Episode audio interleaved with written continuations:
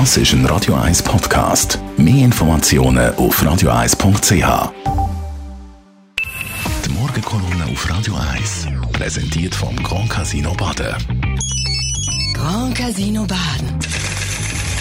Baden im Glück. Guten Morgen. Einen schönen guten Morgen. Der Kantonsrat hat diese Woche entschieden, dass die Nationalität von Tätern in Polizeimeldungen weiterhin soll genannt werden Die Stadt Zürich hat sie abgeschafft und müsste jetzt aufgrund von dem Entscheid wieder zurück. Das ist der Gegenvorschlag zu einer Volksinitiative von der SVP. Die hat gefordert, dass nicht nur die Nennung von Nationalität von Tätern, Tatverdächtigen und Opfern soll gemacht werden, sondern auch die Nennung von Migrationshintergrund bei Schweizer. Die Initiative ist mehrfach destruktiv und hilft, kein einziges Opfer zu verhindern. Rein fachlich. Migrationshintergrund existiert nicht als Aufenthaltsstatus. Dann Fragen, die auftauchen, wie lange muss jemand Schweizer sein, damit der Migrationshintergrund nicht mehr genannt wird? Oder wie viele Generationen zurück? Aber wann ist man ein echter Schweizer? Und dann die nächste Frage, wie viele Opfer oder Leid können durch die Nennungen in den Medien verhindert werden? Die Antwort ist kein einziges.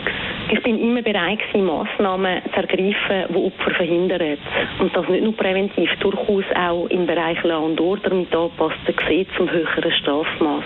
Aber die Nennung von Nationalitäten und Migrationshintergründen nützen den Opfern nichts und bringen keine einzige Tat weniger. Der Kantonsrat hat sich also für eine Lösung entschieden, die heute außerhalb der Stadt Zürich meistens schon gehandhabt wird.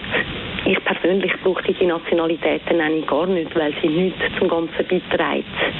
Aber jetzt wird über das abgestimmt, weil die linke Jungpartei ein Referendum ergriffen haben und damit katapultiert sie die SVP-Initiative wieder ins Rampenlicht und sie wird wieder eine Möglichkeit. Ich weiss nicht, ob die linke Jungparteien das, was kommen wird und sie auslösen mit dem Referendum wirklich wollen eine Diskussion über Ausländer, Migrationshintergründe und Zusammenhang mit Daten und Tätern werden den Abstimmungskampf dominieren. Kennt man das Thema und hat die Kantonsratsdebatte ein bisschen mitverfolgt, lässt sich erahnen, dass die Diskussion nicht von Sachlichkeit wird geprägt sein. Vermischungen, Ausgrenzungstendenzen und pauschale Fremdenfeindlichkeit werden wohl eher die emotionale Debatte anführen als Fakten und Vernunft. Das ist schade.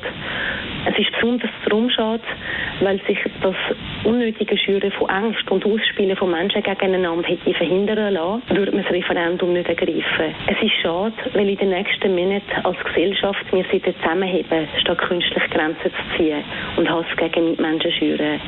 Die Klimakrise ist immer noch die grösste Bedrohung und ist nicht weg. Und sie verdient zuoberst auf der Agenda zu stehen. Dazu kommt, dass unser Land mit dem Coronavirus und seinen Folgen wird beschäftigt sein. Wer gegen die wahre Bedrohung etwas will unternehmen der fragt sich, was er für den Zusammenhalt und die Solidarität von dieser Gesellschaft kann machen kann und nicht, wie er sie auseinanderbringt. Die Morgenkolumne auf Radio 1.